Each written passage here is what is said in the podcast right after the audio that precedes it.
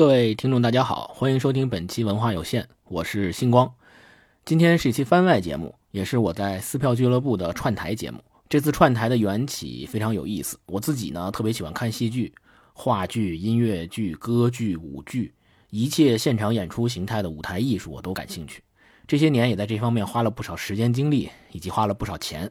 因为喜欢，也一直很关注播客领域里关于戏剧这个垂直品类的节目，其中撕票俱乐部就是我很喜欢的一档节目，每期呢也都在追。后来很有缘分认识了撕票俱乐部的主播唐小友老师，我们都是戏剧的狂热爱好者，我俩一直在微信上神交。恰好这个月初的时候我去上海，唐小友老师就说：“那趁着这难得的机会，咱们串个台吧。”所以很荣幸，我就去撕票俱乐部串了一次台，和三位主播聊得非常开心。那今天恰好也是二零二零年我的戏单总结发布的日子，也是二零二零年的最后一天。即将过去的这一年，我们都经历了太多太多。明天就是新的一年，不论你在哪儿听到了这期节目，希望在马上到来的二零二一年里，我们都能继续看更多更好的戏，过越来越红火的日子。所有美好的愿望和期待都能实现。祝你新年快乐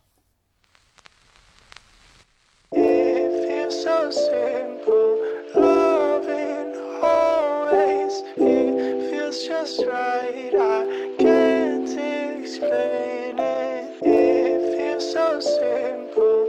Loving always. It feels just right. I 也许我们都会需要一个 safe house。我们看着这个世界如法炮制，总是缺点勇气在人流里造次。总是隔断所有阳光像修仙的道士，落灰的帽子，手指上的倒刺，卡里的数字，摔门而去的那数字，每次转过身去，你的注视，充满遗憾的故事。大家好，这里是撕票俱乐部，我是 Lucia，我是唐小友，我是大卫。今天我们有了一个新来宾，那就是来自文化有限的星光老师。哦，大家好，大家好，哎，我是来自文化有限的星光，很高兴今天能够串台来撕票俱乐部跟大家聊一聊。嗯，最喜欢串台了。嗯，因为其实我们撕票俱乐部一直都在聊很多的线下演出，但是因为我们三个主播都是对吧？居上海，然后其实我们的听友也经常反馈说，哎，很想听听别的地方的。然后这次正好星光老师来了，那我们就也想来讨论讨论关于北京的这些戏剧文化演出。嗯，顺便插播一下，就我觉得为什么特地要把星光老师从北京薅过来，就是利用他在。嗯，北京到上海看戏的这个期间，是因为我们三个也经常听文化有限的节目，是啊，知道星光老师在节目里也是憋了很久，就很想找机会 聊线下戏剧什么的，是吧？对，你看他们整天聊一些看的书啊啊，然后电影啊什么之类的，就是特别有文化，对吧？我说文化有限，我跟你说啊，就是可无限了。对，就看书，你说多花时间啊？就是看书得。多多多费事儿啊！就我们就 是氪金看现场，所以那星光老师就是二零年，他他刚才给我们看的那张单子，就今年疫情实在是影响了他的那个发挥。他之前跟我聊，他说他一年也会看个接近一百场吧。有吗？我一九年的时候年末，每年年末我会出一个戏单，就把这一年的我看过的所有戏总结一下，然后分三个等级，其实跟你之前的评分差不多，三星、两星、一星，然后还有没有星。对我去年统计了一下，一九年看了一百八十多部戏，哇，真是平均三天一场，平均三天一场。星光老师能跟我们先分享一下，就是你那四颗星，就是四个维度，都是怎么分的吗？嗯，在我的戏单里啊，又要到做戏单的时候了。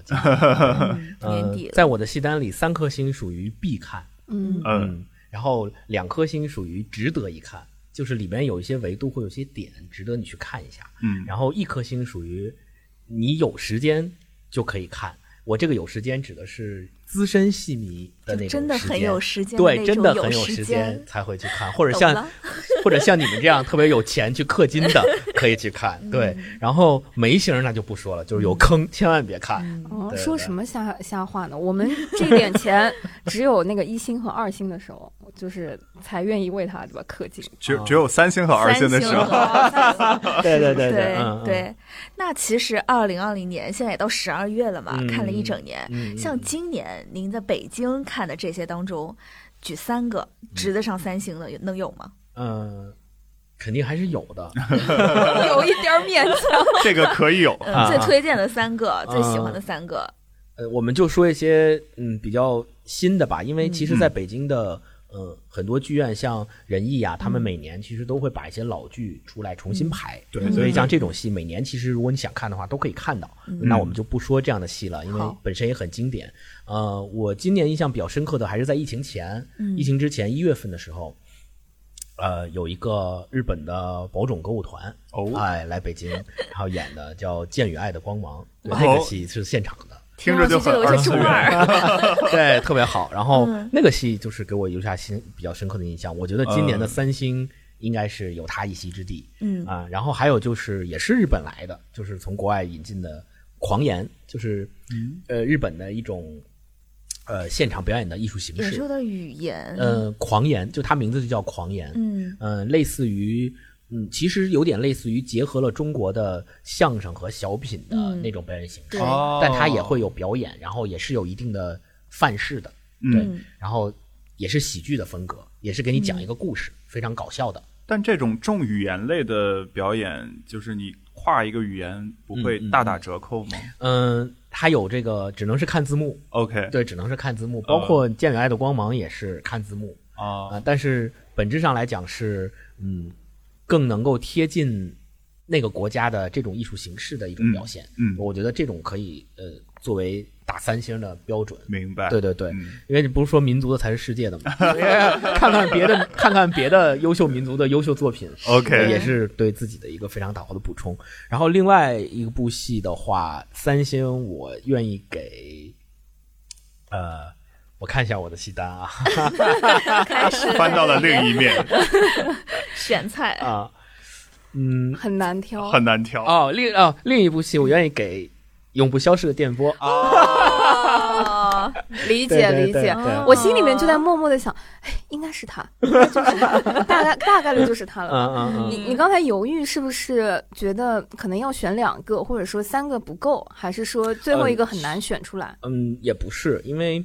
嗯，今年的现场的演出，因为疫情的原因嘛，确实比较有限，确实比较有限，现场也比较难去做这件事儿。然后，所以我这个单子上大部分你可以看到列出来的很多都是嗯 live 的戏，对 NT live 的戏，就是在大银幕上放的。嗯，对。然后，所以嗯，这些我就不把它，就算它很好吧。我也不把它列为三星，因为我们毕竟是提倡看现场的嘛。嗯，懂我们。对对对，所以就嗯列着这个永不消失的电波，我是觉得嗯，永不消失电波是疫情相当于平稳了一段时间之后，嗯，重新进入剧场看的一个比较大的型的一个现场的戏。对，没错。对，而且是上海过来的，嗯，然后我去看了，就觉得特别好。嗯，我我记得星光老师看完之后，他又给我发消息，我们俩就说：“ 哇塞，这不就是汉密尔顿吗？中国版汉密尔顿。”哇，当时就觉得这个评价也是很高了。对，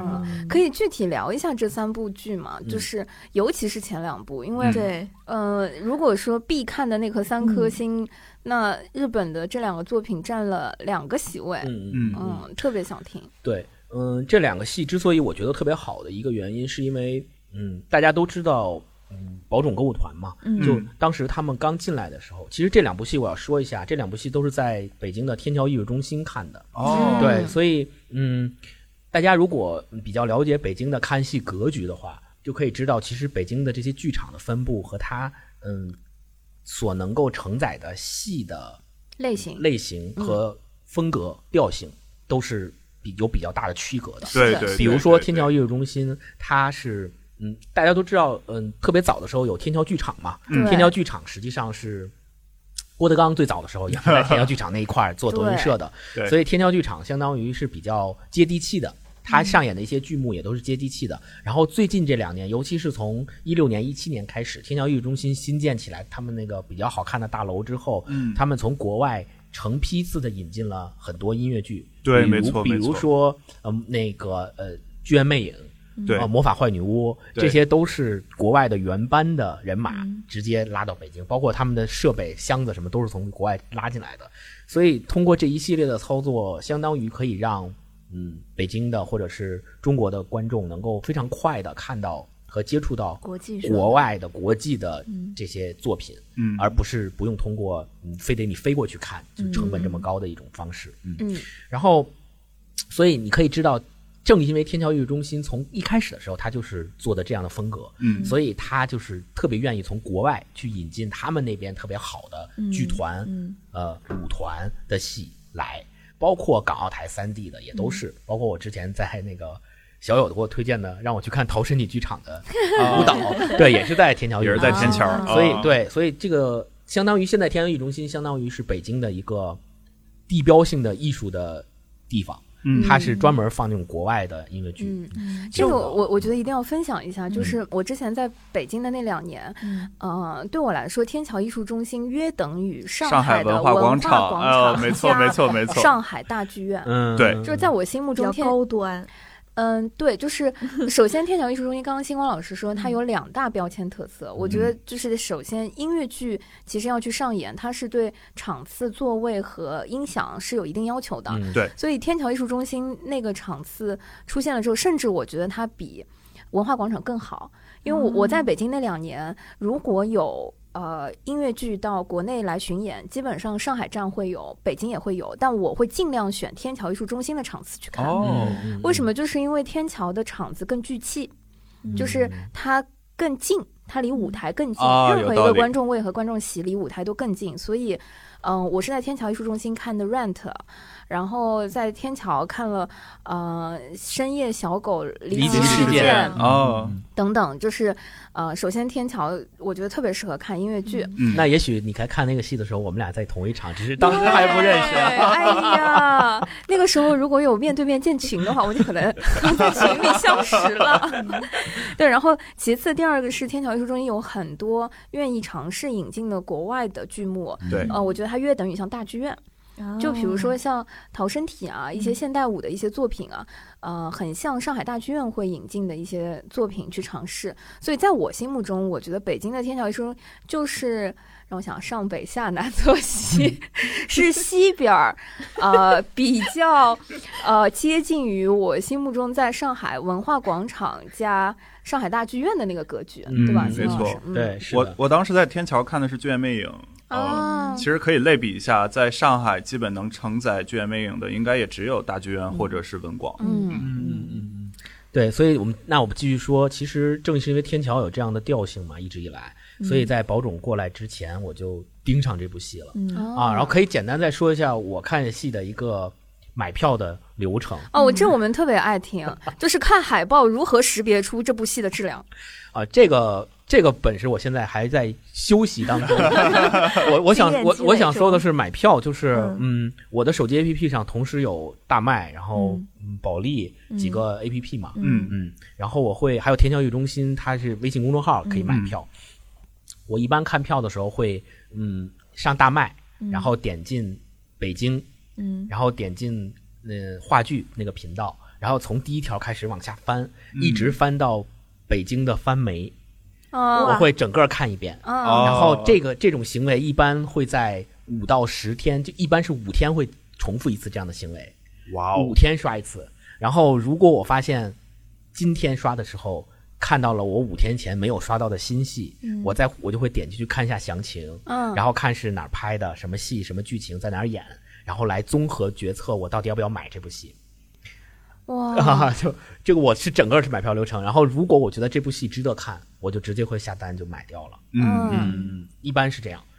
对，所以，而我们继续说回来，就是在天交易中心的时候，呃，他那个保种过来，然后我就因为我特别喜欢天海佑希。嗯，保种出来的，对，天海佑希就是宝种的这个女王，功勋 功勋女演员。对，后来，呃，我特别喜欢看她的戏，然后宝种一来，我一看是现场的，我就毫不犹豫的，像这种戏就必买嘛，嗯，就肯定买，然后就去去看了。然后当时的印象特别深刻的就是全场都充斥着宝种歌舞团的迷妹，就是像追星一样，对，就你很难想象，你能想象小姑娘们喜欢韩国的什么？韩国的明星男男的明星的歌舞团，日本的男明星，但你很难想象小姑娘们会喜欢日本的全部由女子组成的歌舞团。但你确定都只有迷妹吗？星光老师，那个很帅。就是他们很飒，我对对，就是很帅。他虽然是全女，但他会用女性去演一些很帅气的男性角色，是很有霸气和锋芒感的。然后唱的又好，女生的声音又可以拉的很，嗯，对，范围很广，对，特别好。就是天海佑希本身他一直也是演所谓男艺嘛，就是演男性角色的。他们就是说，他们演的男性角色是比真正的男人还帅。啊，穿上军装以后，他们而且他们都是个又高，对吧？然后又化妆，然后装扮上之后就特别特别好看。嗯啊，所以我在《见爱的光芒》上是感受到了整个宝冢歌舞团给我的一个感觉。然后剧情是一个偏呃，剧情它是把它燃相，呃，有燃相，有呃。《剑与爱的光芒》实际上是取材于他们演的拿破仑的一个剧情里面的一章，然后他把宝冢在日本演出的时候的一些经典的章节拿出来拼凑起来了，相当于他不对，相当于他不是演一部完整的一个戏，而是他把每个戏的里面经典的章节拼凑在一起，来到中国做了这么一个演出。虽然他那个演出里面没有现役的特别你能一下叫得上名字来的，像天海佑希这样的，他已经退役了嘛？天海佑希。没有这种已经叫上名字来的这种知名演员，但是本身的品质是完全得到保证，因为是保种嘛。对。可是他如果是浓缩过了以后，他其实我相信剧情就也会有精简。那他的美术这些会跟上吗？没有，他的就是嗯，化妆，他的服道化的水平都是完全保持一流水准，只是他的剧情是呃有章节上的删减。就可能他这一部剧，比如拿讲拿破仑的剧，他只演其中高潮段落的那一章而已。嗯，对。别的呢？就他还会再演一个，他还会再演一个另外一个戏的某一个高潮的段落。他会把这些章节拼在一起，变成一个包种演出。对，就他每一个章节演的都是高潮段落，你可以这么理解。OK，做的满吗？就是特别满，而且我周围全部都是迷妹，就是每一个演员出来，就我都不认识那些演员，实际上他们就开始尖叫了。我只知道他们 唱的好，长得帅，长得好看，演的好，但是那些迷一出来，那些迷妹就开始叫。开始叫，然后对，然后就是还示范了一下，震耳欲聋，开始叫。然后我我我偷听过中场休息的时候，我坐我旁边的两个迷妹之间的交流，他们俩不认识，他们俩是单独去的。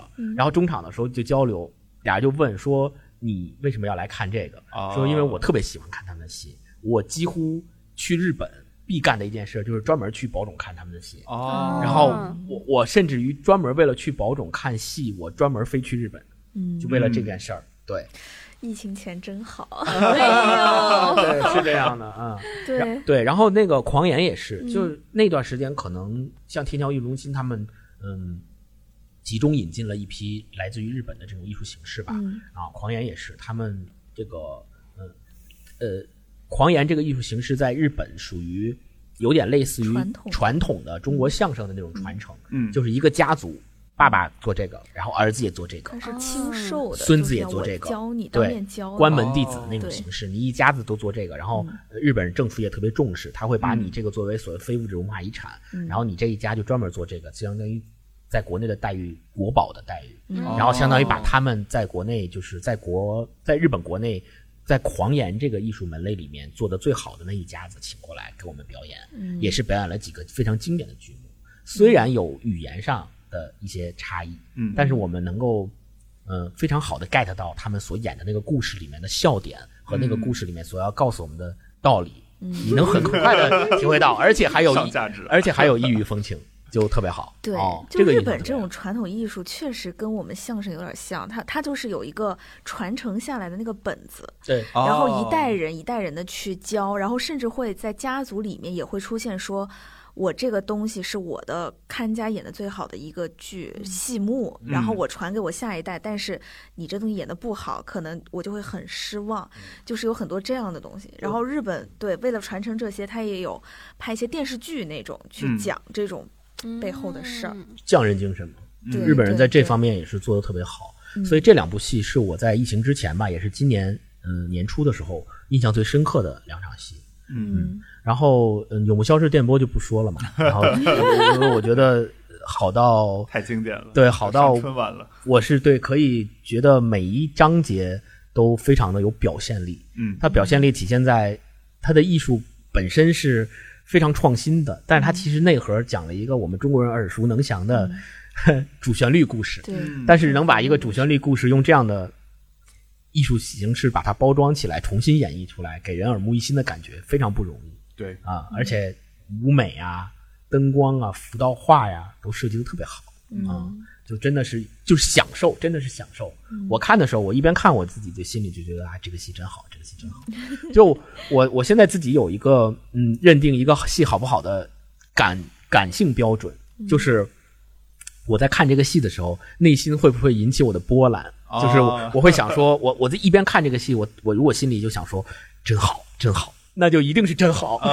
如果我在内心里看着就没感觉，然后也不想说啥，就看呗，或者是睡着了那种，就基本上不太不太行。明白，基本就是一到两分的这个水平了。对，是这样。电波是在哪儿演？也是天桥吗？电波也是天桥艺术中心。哦，对。得嘞，天桥就是艺术圣地了。我算是懂了。我虽然没在北京生活过，我现在现在可以是对。然后除了天桥之外的话，北京也有几个地方。刚才其实我也有提到，比如说保利剧院。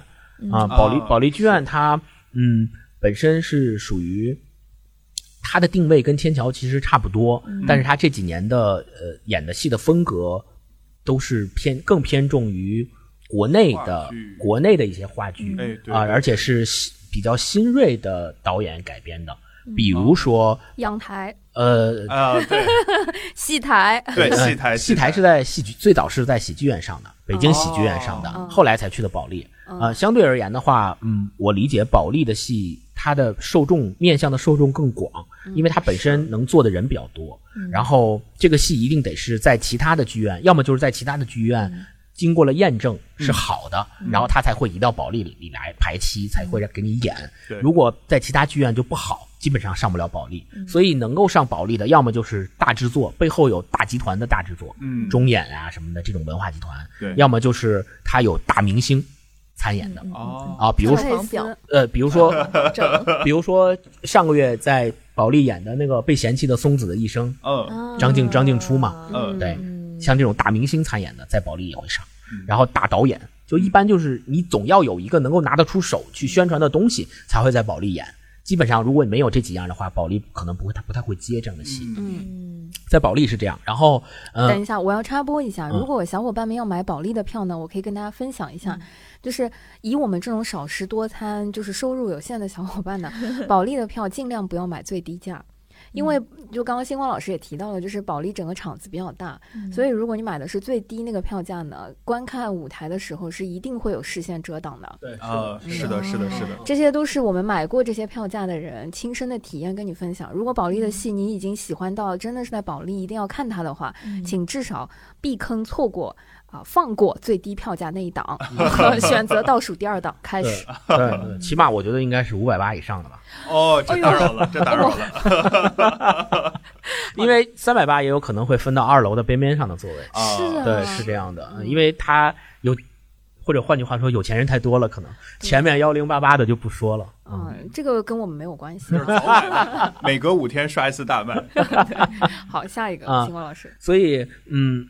除了呃，刚才说到了，刚才说完保利了，然后说一些嗯，北在北京嘛，肯定要说仁义嘛，嗯，仁义就是首都剧场嘛。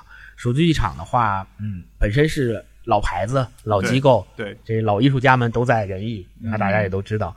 然后也有一些老剧目，像什么茶馆啊、家呀，这些都是脍炙人口的老剧目。包括最近几年排的，呃，每年都会复排的什么小井胡同啊，这些也都有，每年都在复排。然后。嗯，也在推陈出新，一些新的梯队的演员不断的在演这些戏。我印象特别深刻的是今年在仁义复排的，嗯，家，嗯，就是对，呃，家春秋嘛，对，三部曲。然后他这个家呢，也不是，嗯，是新的导演复排了一个新的本子，然后为这个家做了一个新的，嗯，怎么讲，艺术表现，嗯，然后本身也是比较年轻的演员去演，嗯，也没有特别大牌。对，然后整个的表现就特别好，让你感能够感觉到，嗯，原著的小说所能表现出来的那些点，嗯。然后我印象特别深刻的是在仁义买买票是特别难的一件事儿。对，两两两个两个地方，第一个地方就是如果你是仁义的会员呢，他有可能会针对会员提前一天放票。啊，提前一天放票，就只有会员才能先买票，提前一天。嗯，然后有一些像茶馆这样，就是必买的票，经典热门，它在线上都不发售的。啊，对，一定是在线上都要提前去排队，一定是要提前去。首都剧场的票房去买，对。仁义门口排队买票，这个是在北京话剧圈的一大热门事件啊！对啊，而且是限时限量。对，你是会员，提前一天一个人也只能买两张。对，然后去买的时候提前就排队，比如他说今天下午六点放票，提前四点就去，你就发现你已经有人在你前面排队了。不存在的。对，但是北京的朋友们就是特别好的是，至少首都剧场是在二环左右。左右吧，王府王府井那块，对王府井那块，我我觉得就是，呃，四面八方的朋友们到这个点，对大家都是公平的，都一样。所以现在睁大了双眼，不敢相信我在听到什么。而且你想，old school 的方式，对对对，而而且就是你想，北京的大冬天，然后像窝头会馆这种剧，可能要。一大早就去，对，是的，甚至头一天晚上就要开始去排队。对，是的，是的。但是我不知道啊，就我开始乱说，仁义不是经典剧目会一直演吗？是会一直演，对他，但是他年年就是就这些，因为首先他这个剧场的座位非常小，不是很大，对，不是很大。虽然它有两层楼，但它二楼的座位特别少，它一楼本来就是一个挺小的一个剧场。对，嗯，首先剧场特别聚气，然后其次，嗯，你能想象哈，现在，嗯，比如说我刚刚在回忆我之前在首都剧场看过一些什么明星版的茶馆啊，啊，那个明星版的茶馆，我当时记得我进场的时候还没什么感觉，出来的时候看到好几个花篮儿，那个。时候正好是对对对对呃人人民的名义就是刚上演演完的时候，那个书记达康书记，达康书记夫妇对吴吴刚好大的花篮在那个茶馆，他的那个明星版，因为。有很多全明星和老艺人在在里面，所以明星版一般上线的场次特别少。啊，嗯，大家有可能也有那种追星和追番的方式，场次少，观众受众广，然后数票又少，票又少，所以就只能去排队。对，然后质量也特别好。比如说，我还想到我之前在仁义看了《洋麻将》，是濮存昕老师。对，那《洋麻将》虽然他演的次数其实挺多的，但但是，就你知道，濮存昕老师也就那么几场，就是同样的《杨芒将》的版本，如果不是他的版本，哇，那这个剧就是完全不一样的体验和感受。是的，是的。所以，嗯，我还记得首都剧场，我去北京开始工作的时候，第一个月。就跑到北京那个首都剧场去办这个会员，嗯，当时就被安利说这个会员就是你不办，你基本上是看不上仁义的戏，哎，那特别便宜，办了也不一定能看啊，对，就还得靠体力。然后我记得首都剧场门口的黄牛是非常厉害的。就是你想看什么戏，什么戏好，什么戏不好，那可能问一问黄牛，比刷大麦，比那个听口 碑、看豆瓣更实在。是的，是的，黄牛的嗅觉和他们的感受力更强。对，就是市场决定了，他们就知道哪个戏卖的火，一定是这样。对，就在首都，反正呃，有着这个地利吧。嗯，在首都剧场的一般像他这些戏，我都会看。今年看了《家》，比较有印象，还有一个是。一个新排的戏，就是除了首都剧场有这些传统的戏目的复排之外，每年会复排，然后复排完了之后，大概也就上演一到两周，嗯，所以这一年的票都会集中在这一到两周会去抢。如果他这个戏的复排里面还会有比较知名的导演复排，或者是比较知名的演员，就会更难。嗯，对对对，所以这个就是他的票难买的原因。然后他除了这个之外，还会有一些新戏去排，比如说今年，啊。上个月看了一个社区居委会哦，嗯，这个听着就很北京。这个就如果这个名字出现在上海的这个演出市场的，我们应该是不会买的。说实话，票应该也不会难买。那那那那，如果是大牌呢？大牌演的话，应该。嗯，什么样的大牌搭得上这样的名字？居委会。因为我在上海也买过一些，就是知名影视演员演的那个话剧，这种也不是很难买。说实话，嗯嗯，就像社区居委会这种戏，它就是属于主旋律的，嗯，拍的情节是。讲述的在抗击疫情冠期间，新冠疫情期间，好新的作品啊！一个社区居委会是怎么样工作，然后抗击疫情的，在这里面有一些我们现在想象都能想象到的上价值的段落，呃，大家像朗诵一样站在前面说，哦天啊！但是你看的时候感受怎么样？看的时候感受还是挺好的，因为我我现在理解这些主旋律的戏啊，它在创作的过程当中必然会想到大家很难接受那种喊口号式的对。这种东西了，大家会厌烦，所以他会有意的在他的剧本里去弱化这样的喊口号的东西，嗯，他会添加很多网络的新梗，然后会添加很多听着好像春晚小品。有点像，就会添加很多像年轻人贴近的一些东西。那我懂了，如果不是放在仁义的舞台上，不是仁义的这帮演员们撑起这个剧本的话，那我们可能也是不会去看的是啊。对，一定是的。就说实话，跟功力还是有关系。就是我们之前也讨论说，交作业有水平问题。嗯，但是他显然这个作业的完成度不在剧本上，嗯就是说你来看吧，我们的演技是过关的，也有关吧，应该是嗯整体感受上。我觉得仁义之所以拍这样的戏，嗯嗯，也有可能是他们自己想要拍，还有就是锻炼、锻炼新人演员，还有一个就是他们作为北社会承担嘛。对对有一他有社会责任去做这个戏。嗯那你说在北京这么多剧团里，国营的剧团里，对，呃，如果要有一个剧团来做这样的戏，也就仁义首当其冲了，没有别的。上海话可能就是上话吧。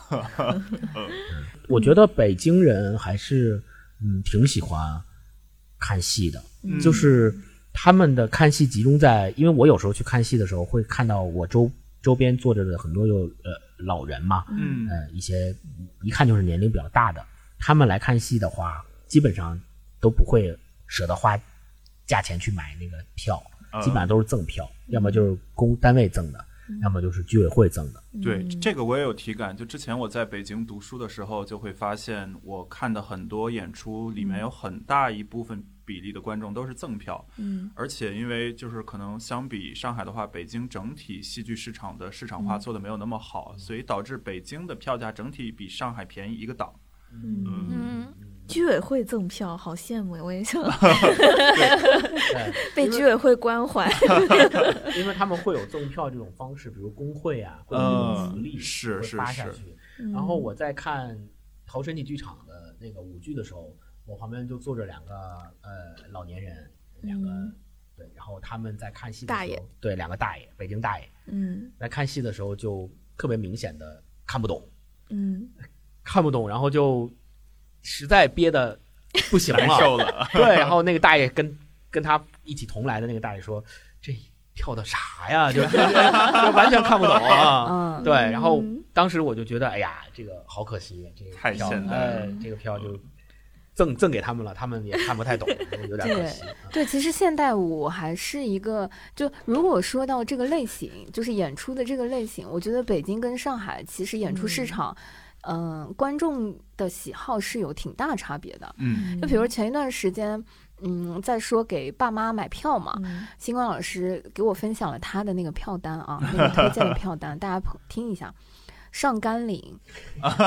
大宅门儿、白鹿原、哦，白白鹿原我看过，啊我觉得还蛮好平凡的世界，哦，对各种。然后我拿到那个票单的时候，正好聊起我最近在呃，我其实是会那个剧院尝百草之后，我觉得有一些好的，我还是挺希望让爸妈也能够走进剧场去看一下。嗯。然后就分享给我爸妈是那个宝岛一村嗯啊，然后让他们去对深渊嗯啊，然后让他们去看那个想看金星的海上探戈之前。嗯逃生题我犹豫过，最后我放弃了。嗯啊，我我觉得这个可能有点过了。确实有一点儿对，然后嗯但是那个现代舞我选了呃离心剧团的那个大饭店大饭店，嗯，对我之前刷的，然后就发现我跟星光老师那 两张票单 完全合不上。有一些 地域特色的。对对对对对，呃，大部分来讲，我自己的感觉是，北京相比于上海，呃，其实上海更市场化、更国际化，它接触外国来的东西可能更快，然后大家也更乐于去接受。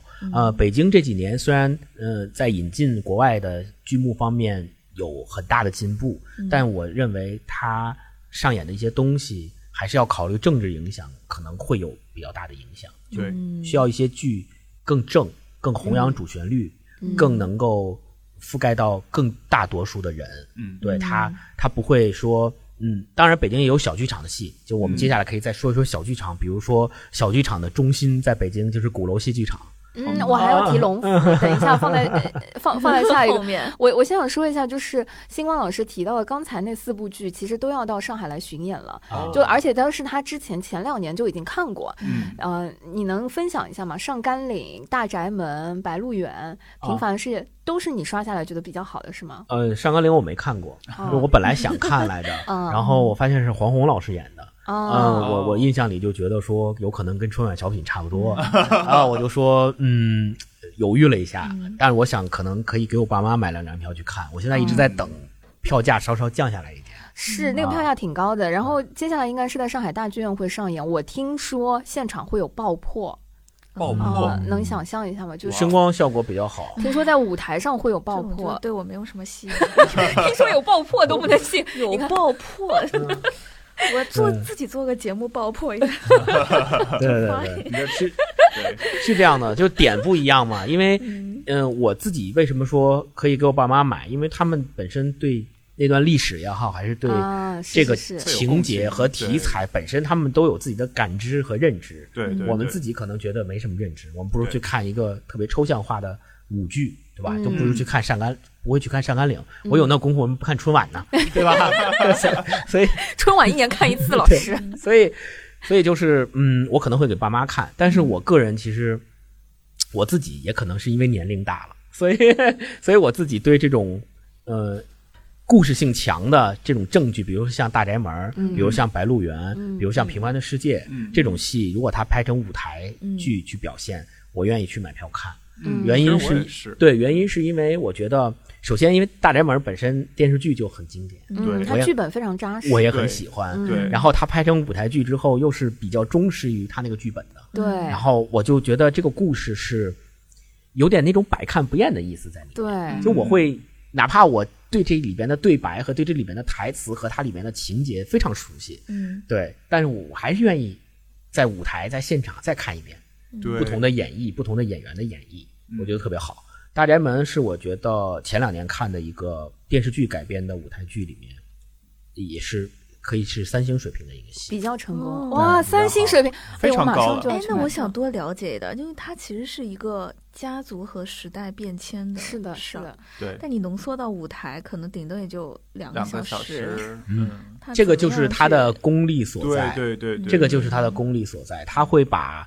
呃，这个戏，你像电视剧和大大荧幕上的展现，有可能就是出一个黑幕，然后写一个十年后，然后然后演员们的服化道都变成十年后的老了这个形状。但在舞台上，你不可能用这种方式去演，最多就是幕与幕之间，大幕一拉拉关上，再一拉开，你就会场景就会变化，然后大家就会观众就会自然而然的知道说，哦，这个场景变了。然后演员好像也变了，嗯，就然后他是不是通过字幕来展现的，而是通过演员的对白来展现的？说几年前怎么怎么样，然后大家就会天然的知道说，哦，这个已经是上一幕的几年以后了，嗯，对。所以在这个过程当中，你会发现，嗯，大家会，嗯，特别我自己是特别沉浸于这种，嗯，时间在时间的流逝的过程当中，然后你去怎么样？把舞台上你要表现的那部分聚焦在一个小点上面，去展现大时代的变迁。因为我理解，其实每一个嗯舞台艺术的魅力就在于，它能够以小见大，它是把你的生活浓缩进舞台上的一个侧面或一个维度，然后通过这个侧面和维度去展现大时代的东西。大宅门是这样，然后白鹿原也是这样，平凡的世界也是这样。你你这个跟你去读他的原著的小说和剧本还非常不一样。对你读《白鹿原》也是一部非常好的小说，《平凡的世界》也是一部非常好的小说。但是你读小说，跟你再去看他改编的这个剧，本身又是非常不一样的体验。就这个剧改编成剧本以后，在舞台上上映以后，什么样的情节是导演着重去展现的？什么样的对白是导演着重挑出来在舞台上去做的？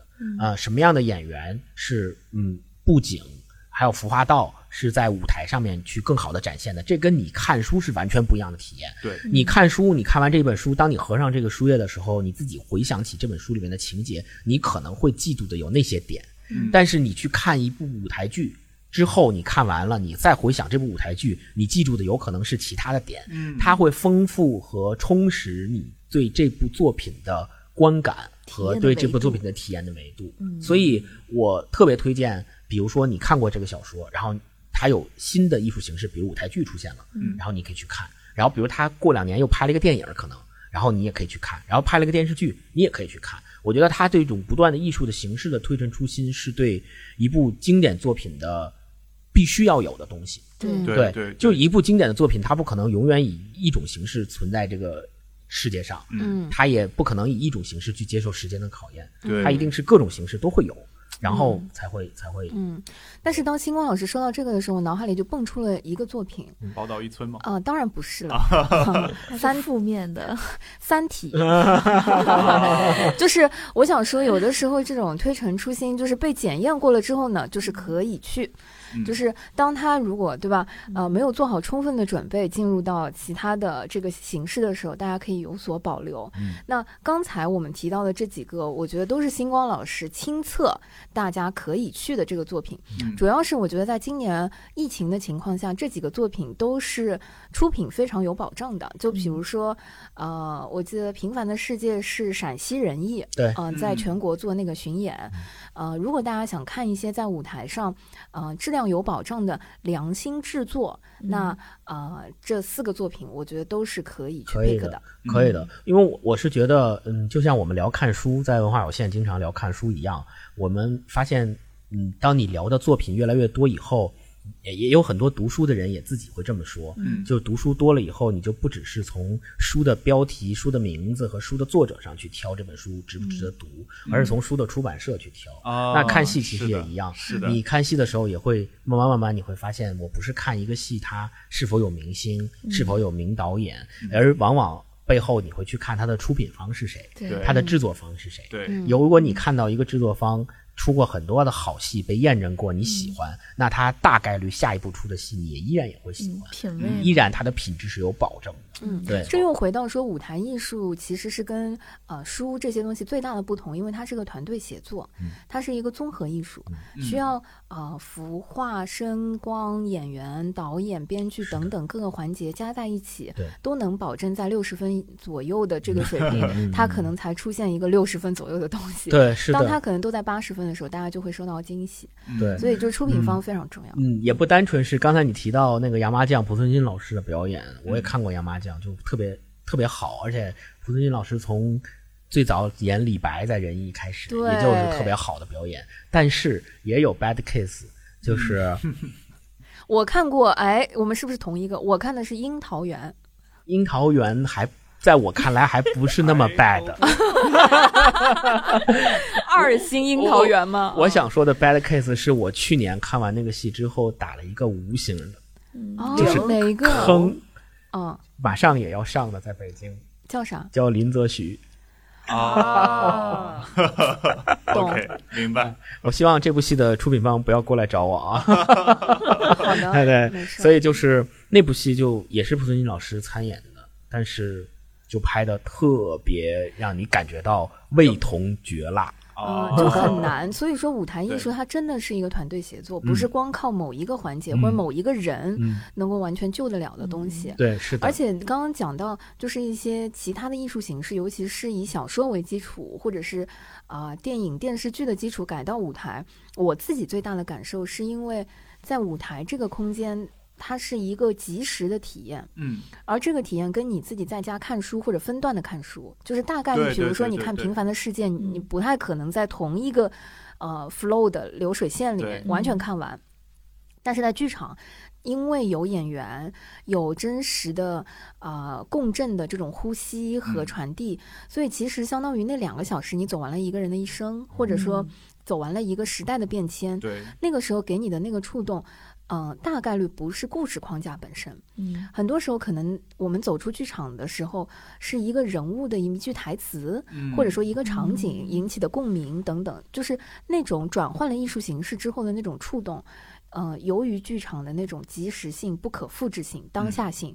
使得它可能跟你看这这个戏演出的前后的心境什么都会有很大的关系，而它那个 flow 因为浓缩在那两个小时里面是很强烈的，嗯，就是它会最真实的勾出你最强烈的那个反应，所以我刚刚是很喜欢星光老师说他现在看的一个作品，嗯，最直接的那个反馈就是当下我坐在这个剧场，我喜欢吗？嗯，我心里面有没有那个声音在想说啊好看？或是不好看，因为这是我觉得不用通过技术的方式去拆解舞台作品，完全就是通过一个普通观众最真实的人的体验，对吧？对，因为这种特别是在你不喜欢的东西时候会更明显，就是当你坐在我昨天晚上就是我坐在那里就开始找他的优点，然后我整个人就觉得，哎，我是真的不喜欢他，没有跟你形成共情，也没有打动对对对，就是当你发现一部真正好戏打动你的好戏的时候，你就会。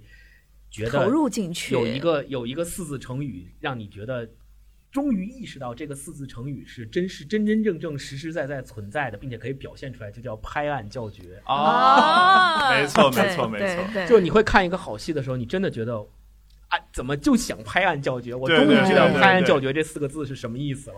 对，而是对，而且回到说，就是我自己看舞台艺术的时候，有一个很大的观感，那个拍案叫绝的点，我的点，因为其实每个人的点可能会不一样，大概率我的点，只要这个东西能带给我新知，就是新的知识或者没见过，或者是情感上新的体验，或者是视觉上新的体验，或者是。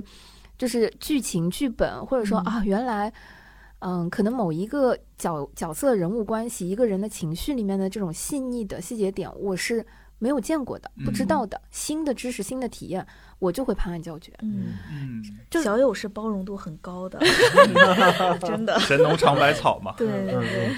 对，就是我，我甚至会放过，或者说我会不介意他整体的这个作品会给我打几分，只要有某一个点我觉得是 OK 的，那我就觉得今天的这个票价我来的值。嗯，对。最害怕的就是整个过程我都在找亮点，非常的平庸，然后什么都没有，然后全程这个东西还无法引起共鸣的话，就很难受。嗯嗯，对我对上海的戏印象特别深刻的就是呃上画，嗯，上画在。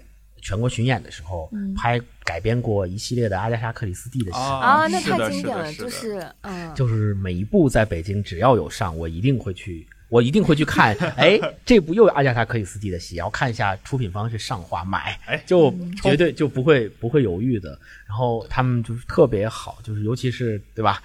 有很多戏有周野周野芒老师，那个那个演技真的是太厉害了，就是你会你会意识到一个演员。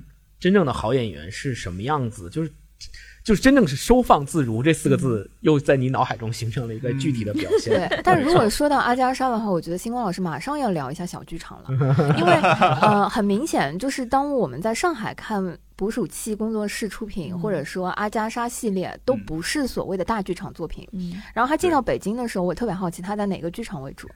呃，在北京有在。呃，保利演过。哦，那很换到了大剧场。最大。的就是保利有在保，因为我理解他全国巡演的话，他在地域上面是有一些差别的。对对对，它的差别在于，嗯，毕竟不是本地嘛，因为上海出品的，但是在上海你可以用长期的演，对，你可以调性和你自己的需求上，你可以把它认为是小剧场，希望大家走进小剧场跟你一起去看。但是你在外地的时候，肯定更多的是我好不容易来一次，我就希望在让更多的人能够对这几场戏里面去让更多的人去看到我们的戏。嗯，所以在保利看过几场，然后总体的感觉就是舞台的布置啊、布景啊、服化道啊，还有包括演员的演技都特别在线，对，特别好啊。然后嗯，我自己也是特别喜欢那种感觉，而而且我特别特别想提到的一点是。很有可能就像哺乳器工作室，他们专门去拍阿加莎·克里斯蒂的戏，为什么好看？我恰恰认为，如果咱们做一个假设，如果北京的某一个剧团，嗯，他们来拍阿加莎·克里斯蒂的戏，然后跟哺乳器工作室和跟上画的这帮人来拍，一定不一样。而且我认为，北京拍的，他北京去做的，一定不如上海做的好。为什么呢？我我理解阿加莎·克里斯蒂的戏的这个背景。和他所处的那个时代，就特别有点那种你们你们，我不知道你们自己怎么讲，上海老克勒是吗？是就是就是有有那种有那种风格，有那种形容的气质，对，就是哎，就是哎，男的穿一个对吧？三件套，三件套，哎，穿一个马马甲，然后对，在那个木桌前面，然后摆着什么，就那种感觉，你。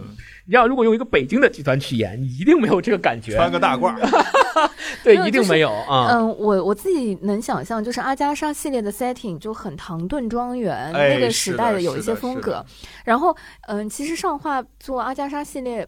我自己有一点难受的点就是，首先当看到国外名字特别多的小说什么剧的时候，你其实就很难辨别，对吧？经常我演到十分钟，我已经忘了男女主角叫什么。我的亚历山大，你在说什么？对对对对对对对。对你想象，如果是北京的团来排这个东西，哇！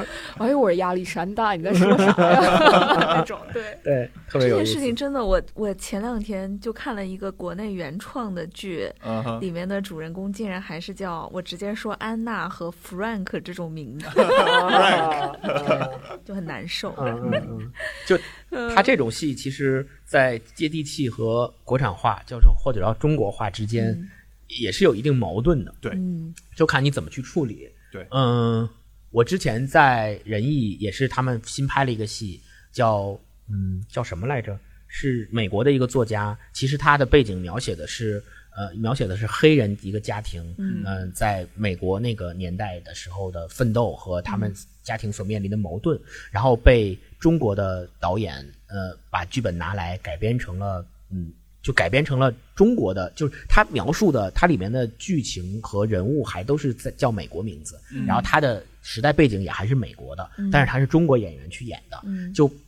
有一些些割裂，嗯，你在看的时候会有一些割裂，而且它那里面涉及到肤色嘛，有白人有黑人，但都是中国演员演的，然后他只能在化妆上做一些区隔，所以 对，所以为什么要给自己找麻烦呢？所以当你当你出来一个黑人角色的时候，是一个脸上涂的有点黑的中国的演员，然后来表演，然后说的。也都是晶片翻译腔的 翻译腔的剧本的对白的时候，你就会感觉有一点点割裂。嗯嗯，真的太好了，这么这么讨论下来，我就会觉得不只是我们有这个问题，看来这是真的是剧的问题，就不该这样。嗯，但其实我对于北京戏剧市场的另一个印象是，它真的很丰富。就上海的话，更多的还是商业化的作品，但北京的话，它会有很多那种。进京那种戏班的感觉，所以当时我汇报汇报演出，呃，对，部分是有汇报演出的这个感觉。另一方面，就是你确实可以在北京，只要你去挖掘的话，你可以看到很多很多不同的东西。同意。对。然后我当时在北京那一年，就不光看了很多地方上的作品，甚至北京传统的一些琴书这样的东西，我还看了一些，比如说南非。过来的那种，就是讲他们的这个种族呀，或者是一些这个历史事件的这种，在特别小的小剧场，应该是叫蓬蒿还是什么？对，就是那整个剧场好像观众也不超过五十人，然后就和演员，对对对，就是一个黑匣子的感觉，呃，然后和演员离得也特别近，对，就是整个的气场，我觉得是非常比较多元，对，非常多元的。而且我在北京，就是从大到小各种剧场经历了很多很多很。很丰富的地方，也有那种特别老的，就感觉是上世纪五六十年代的那种剧场，呃，就进去就很想拍照，觉得是那种老电影出来的地方。嗯，对。但在上海的话，我觉得可能还是会更加统一一些，都是商业化，对对，相对商业化更强一些，然后相对硬件软件，你可以你对的期待不会有一个特别大的 range。我有一个问题，就是你们在上海这些，嗯。比较有名的文化的看戏的场所，嗯，比如看一些就常规看一些戏的时候，会遇到那种年龄相差特别大的观众群体吗？会有。看京戏的话，说实话对我会有影响，就是我是那种会被观众影响的，就比如 说。我看的很投入的时候，旁边有一个人在大声的跟他周围的人交流，我是会，嗯，挺难受的。我甚至很想去跟他说一下，但是我又没有办法，就是很拧巴啊，所以我会有这种影响。对对，所以我我为什么要提这个问题？是因为，嗯，我因为我昨天晚上在上海看了《Sleep No More》嘛，然后我就自己感觉可能跟这个戏的调性有关系，然后都是年轻人，而且都是看起来都是特别年轻的，然后也都是。Setting 过的，对，就是 装扮过的，对，就是一看就是专门为了去看这个戏而去专门去做了打扮的什么的那种。我就感觉，嗯，在北京，呃，这种状况相对而言会比较少。比如说我去看一些戏的时候，不管这个戏是主旋律多一点，还是实验性质多一点，它本身，嗯，年龄相差的差距会比较大。嗯，比如说就有一些，比如年龄比较大的人。会去看，然后也会有一些年龄比较小的人，甚至于小学生跟着他的父母一起去看戏，都会有。所以，我我理解就是，在北京像这种情况下，嗯，在剧院里面看这个戏的时候，因为整个的氛围和整个的气场的影响，嗯，会对你自己对这个戏的观感也会有一定的影响。因为当当你，我我特别不喜欢的一点就是，嗯。比如放看《疯狂原始人》电影，一进去发现好多小孩跟父母在看，我就知道这次肯定观感不是很好。对，就是我我特别想分享一些我在北京看看演出的时候一些特殊的场馆，就是一个空间会影响一个作品。我举个例子，我在北京看过一个 Flamingo 的演出，呃，应该是卡门吧，在上海其实也做过巡演。但我在北京去看的时候，那个场馆特别有意思，是一个展览中心类似的那个空间。展览馆剧场。对，展览馆剧场。看一看一看，星光老师就资深戏迷。呃，朋友们，展览馆戏场呃剧场，它的座位前面是有桌子的，然后它上面是一个类似呃俄罗斯风格的那个有大圆顶，就是就是真的就是你能就你能感受到，就是大家是要开那个人就是。开会，开大会那种，开大会的那个，你可以理解为缩小版的人民大会堂和放大版的工人俱乐部结合体。是，你看我都很难描述这两个的结合。那 是北京的。子儿吗？对，你知道我在那里面看了一个卡门，Flamingo，就是这个场域对我对这个作品的。啊，这个柔和的那个影响实在是，就我我当时就拍了一个那个天顶，嗯，呃，跟我的朋友分享，我说你们能想象我在一个汇报厅，手搁在桌子上在看 Flamingo 吗？对，所以这个就是我想提的，呃，刚刚场馆的那个话题，就是展览馆剧场也算是北京一个上演剧目比较多的呃一个地方，而且很多戏你会发现买票的时候他会写北京展览馆剧场，嗯，有些时候。我去过几次展览馆剧场之后，我就对这个剧场有点敬而远之的感觉。嗯，第一是确实观感不是特别好。你进去之后，人和人之间，他那个座位你知道，他座位不是沙发座，嗯，他座位是木座，硬的那种，硬的木头的。你得开会啊，你得坐着，对，醒着，就像是开大会的时候说这个啊，乡亲们，我们来开个会，就是类似于那种感觉，就像有人在台上做报告一样。嗯，所以人跟人之间又挤，排与排之间也特别密集。所以，而且它每一排的座位啊特别长，长到你进去和出来都很不方便。哦，对，所以整个的观感不太好。而且这个戏，你知道，展览馆剧场它的管理模式不像天桥，它天桥艺术中心它就是它有自己的一套管理团队，它有自己的呃 BD 商务对外引进的这些团队，它专门可以，它可以自己决定自己。今年上映哪些戏，然后来对外接洽哪些戏，但展览馆剧场不行，它就相当于一个工人俱乐部，它面向所有的剧团开放。你如果想来我这儿找场地来演一个戏，OK，只要符合报批手续，我有排期，钱够，我都可以给你上。所以就会形成一个局面，就是弗拉明戈的卡门也在那儿上，郭德纲的开箱演出也在那儿演。嗯，所以就是它的风格和调性就非常难统一。当你看到一个戏在北京展览馆剧场演的时候，你心里就会咯噔一下，你就会想这个戏值不值得我挤在那么一个嘈杂的环境里去看？如果不能，就不会买。嗯，但是在北京有一个场地是，呃，我会把两个因素结合在一起，闭眼买的，叫龙福剧场。啊，呃，我是听到过非常两极的这个呃分享。首先，龙福是一个很很老、很小的一个剧院，嗯，它好像也没有二楼吧，然后一楼也呃，反正非非常的就是你能想象到典型北京特色的一个，我觉得最多就是校园剧场的那个感觉，嗯嗯，所以说为什么说两极？是我有朋友说龙福所有上的戏他接下来都不要看。因为他看的是国内的这些，他就觉得非常的嗯嗯，就是有一点质量难以保证，糟糕。但是我在龙福看的全是好戏，而且是我印象非常深刻。为什么？因为我在龙福只看国外引进的剧，就当时我在北京的时候，嗯，我记得北京有一个嗯爱丁堡戏剧戏剧节吧，或者爱爱丁堡那个，现在在上海也有一些。爱丁堡在疫情没有。之前他在国外引进的剧，比如说木偶剧、嗯，独角戏，呃，然后默剧等等这些偏实验、偏小剧场类型的作品，呃，很多会放在龙福剧场，而且很多时候演完这个作品还会有演后谈，因为非常的小，非常的亲切。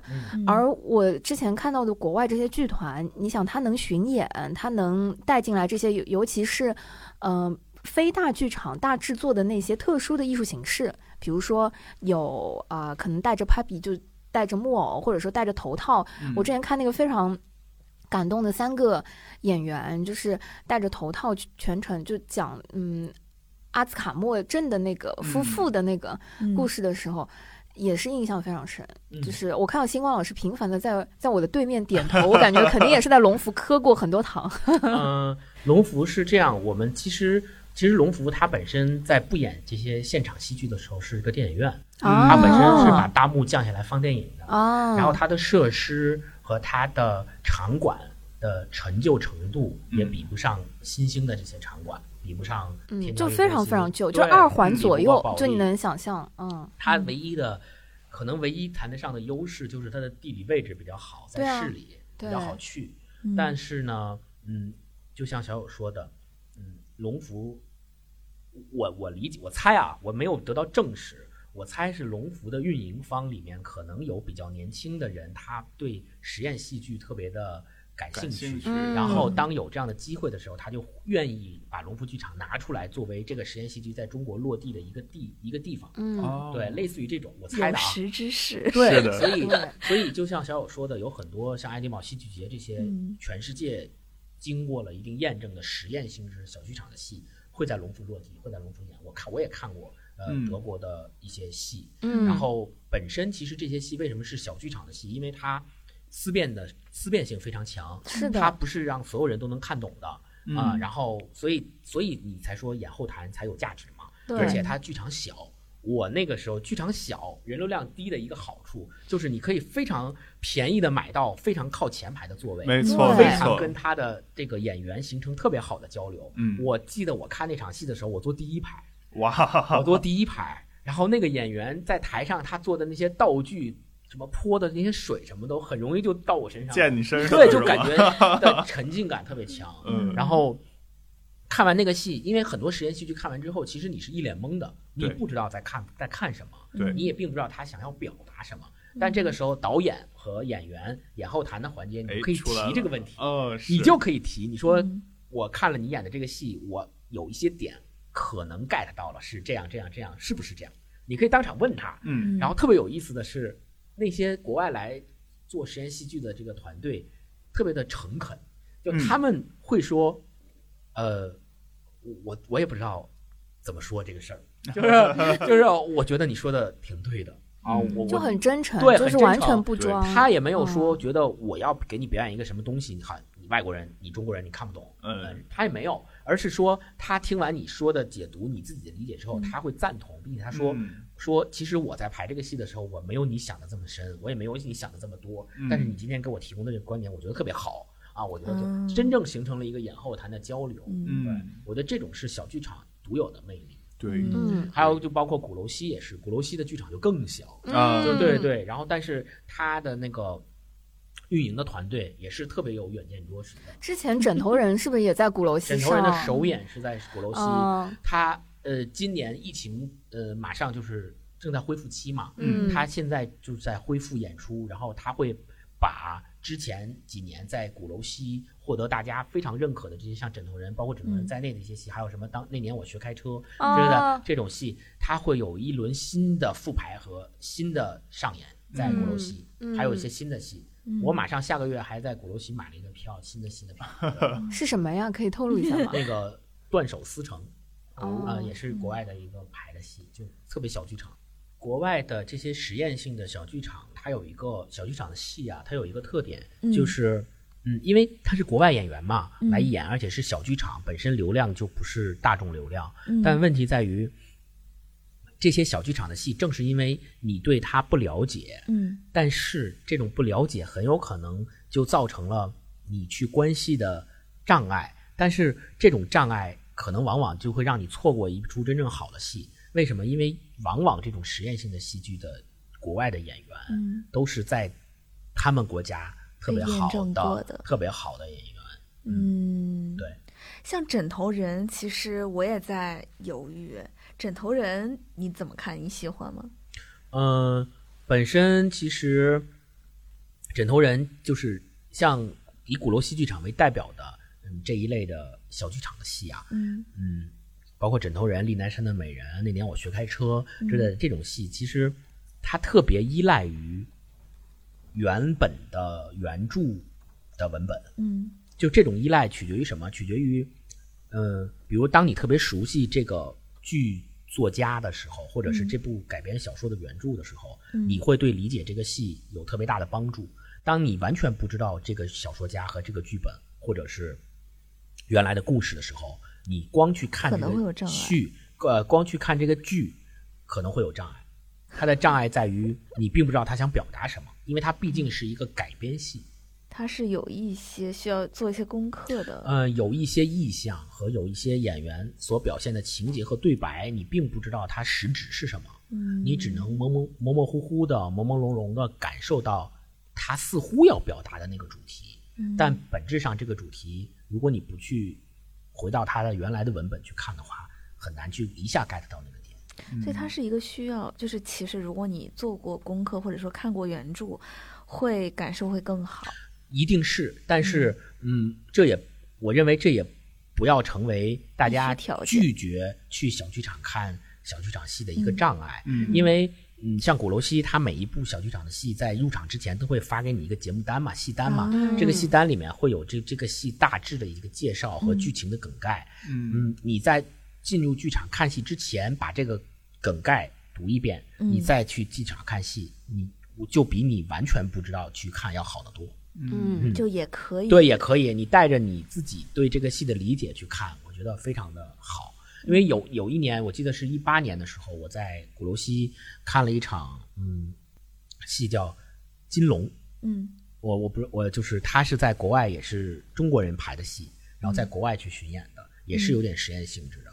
然后嗯，本身也挺长的这个戏，但是呢，整个戏赶下来，我是觉得嗯，它这里面的情节让你感觉有些散，因为它讲的是在美国的华人的故事。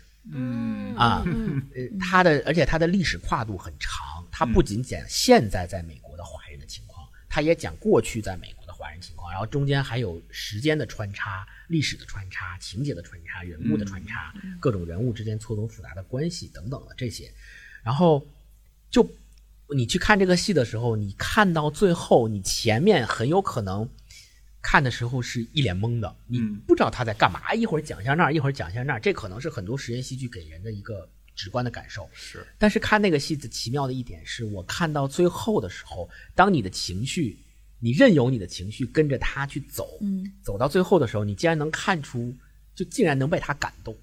就我觉得这个戏特别的，我都能想象，就是讲这种故事其实是特别，就竟然能被他感动。就他，你会发现他。前面东一榔头西一榔头的这个 这种感觉，在最后的时候，他会把它融合到一起，融合到一起，用一种表现形式告诉你说，其实这些故事发生在不同的历史时段和不同的地方，不同的人所演绎的，但它本质上是一样的故事，都是在一条故事的河流当中流淌的故事。然后身份的，对你，你当你看到这一点的时候，你最后 get 到那个点了以后，你就会。涌起一阵感动，你再联想起他之前的那个给你东一榔头西一榔头那个感觉，你会有感动，你会觉得在那一刹那，整个都整个你把这部戏所表达的东西拼凑起来了，拼成了一部完整的东西。对，这两种感觉是非常不一样的啊。有也有一些实验戏剧是你看了之后从头蒙到尾，也确实有，就从头蒙到尾。没错。但是这个特别有意思的一点就是，我经常跟我的一些朋友，因为大家都知道我比较喜欢看戏嘛，疯狂的看戏，大家就说这有啥好看的？我说你你，然后也有一些朋友就说，哎，你不是爱看戏吗？你看过谁谁谁谁谁的那种，就是特别热门的戏，先锋的戏，给我讲一讲呗。呃，对对，不是，然后他们就会说说，然后我说我没看过，然后他们就说这戏你都没看过，你还敢说你自己是戏迷？是，然后我我有些时候就懒得解释，有些时候也解释一下，我说因为我看戏是挑的，就是我我反而我不太喜欢这个导演某一个导演的某一个派别的作品和戏，我就不不会去看他，即使他很热。对我也不会去凑这个热闹。让我猜一下，我已经心中出现了那三个字，要开始得罪人了，是吧？OK，好的，就是有剧场的那三个，可以了，打住吧，打住吧，打住吧。他还在猜是吗？不是，我知道你说的那个叉叉叉，就是一个方向吗？嗯，哦，那个吗？不是，就是。他在北京有剧场，嗯，孟京辉。哦。对，我肯定是对，嗯，对他的东西，我觉得很适合入门了。就是我刚开始喜欢话剧的时候，有很多这个尝鲜或者理念，确实是从他那边汲取到的。很多人是因为孟京辉的戏入的门儿，嗯，这个这一点上可以说，如果你因为孟京辉的戏入了戏剧这个门儿，入了戏剧这个坑，嗯，那功德无量。就是在这件事上，孟京辉的是功德无量。嗯对我现在看孟京辉的作品，我觉得有几个标签是很容易。感受的第一，现场 band，现场乐队，啊，然后比较抽象的台词，啊，我我觉得就是非常典型，然后比较狂躁，这是给我的感受。对，嗯，我自己看，嗯，他之前的。呃，那个恋爱中的犀牛，我最大的感受是演员的版本非常重要。嗯，就是因为当那样一些偏文艺、文绉绉的这个台词在舞台上，如果演技撑不住和角色无法代入的话，就像一个无病呻吟的诗朗诵。嗯，所以孟京辉的作品是非常考验演员的调度和演员的情绪消化的。是的，你可以想象陈佩斯去演孟京辉的戏会是什么样的效果。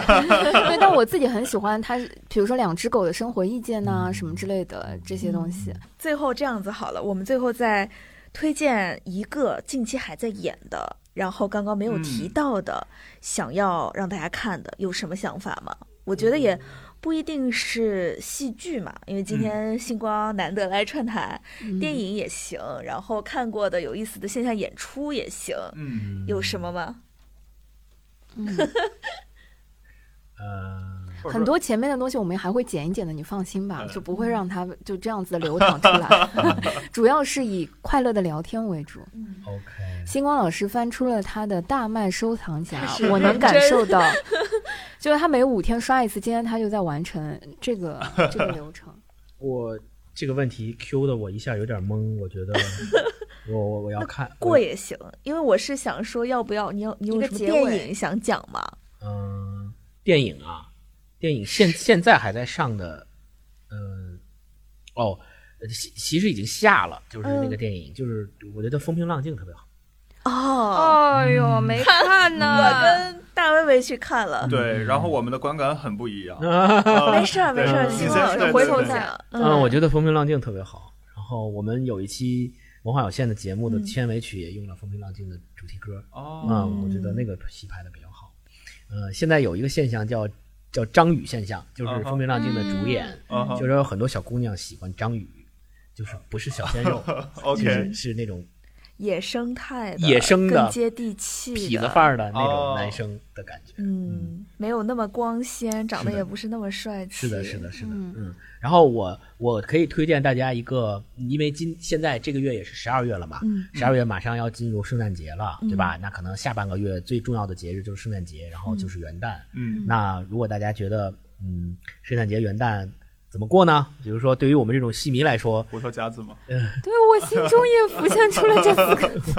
不不不，怎么过呢？一般来讲，就是圣诞节的时候就真爱至上嘛。啊，对对对对对，电影就是真爱至上嘛。啊，也给大家推荐一下。传统异能了。对，行。然后另外就是圣诞节的时候，嗯，如果在平安夜你看完真爱至上，嗯，在元旦我推荐，因为去年、今年二零二零年的一月一号。我就是这样过的，就是二零一九年的十二月三十一号，我跨年的时候，我选择了在电影院看一个跨年的电影来度过了二零二零年的第一天啊。然后当时看的电影是《二零零一太空漫游》。哦，那带感。然后我就睡着了。太好睡了，是。但但我昨天刚好看到上画的推送，就是今年的跨年他们是有一个活动的，就最近他们在演《真相》和《谎言》两部话剧，然后他们会在十二月三十一号那一天连演这两部剧啊，也是特殊的一位。对对对，其中后面那部剧是会带着你跨年的。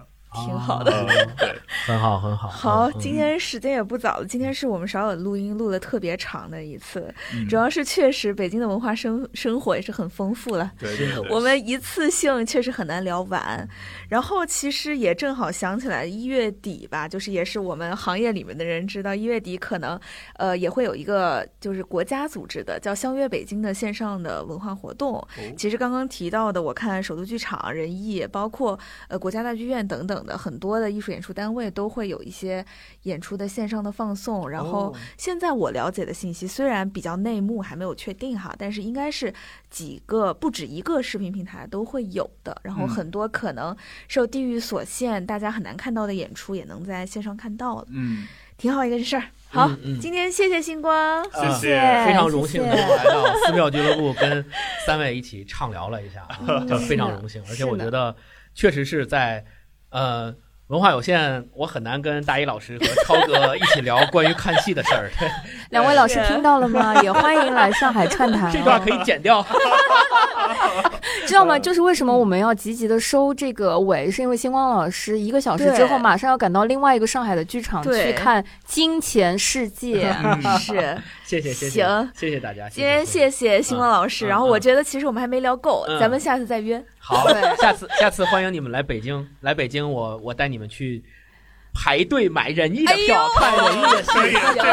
好的，好的，好的，体验一下排队买票的感觉。谢谢，谢谢，谢谢。那今天就到这儿，大家再见，拜拜，拜拜，拜拜。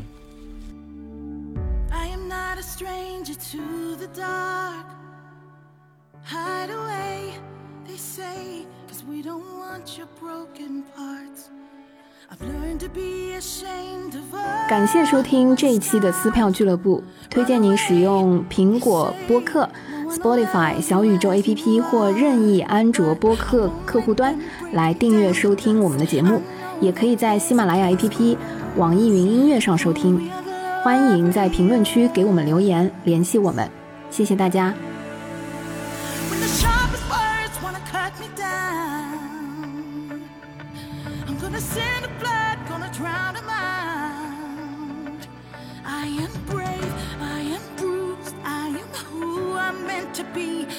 Is me. Look out, cause here I come. And I'm marching on to the beat I drum. I'm not scared to be seen. I make no apologies. This is me.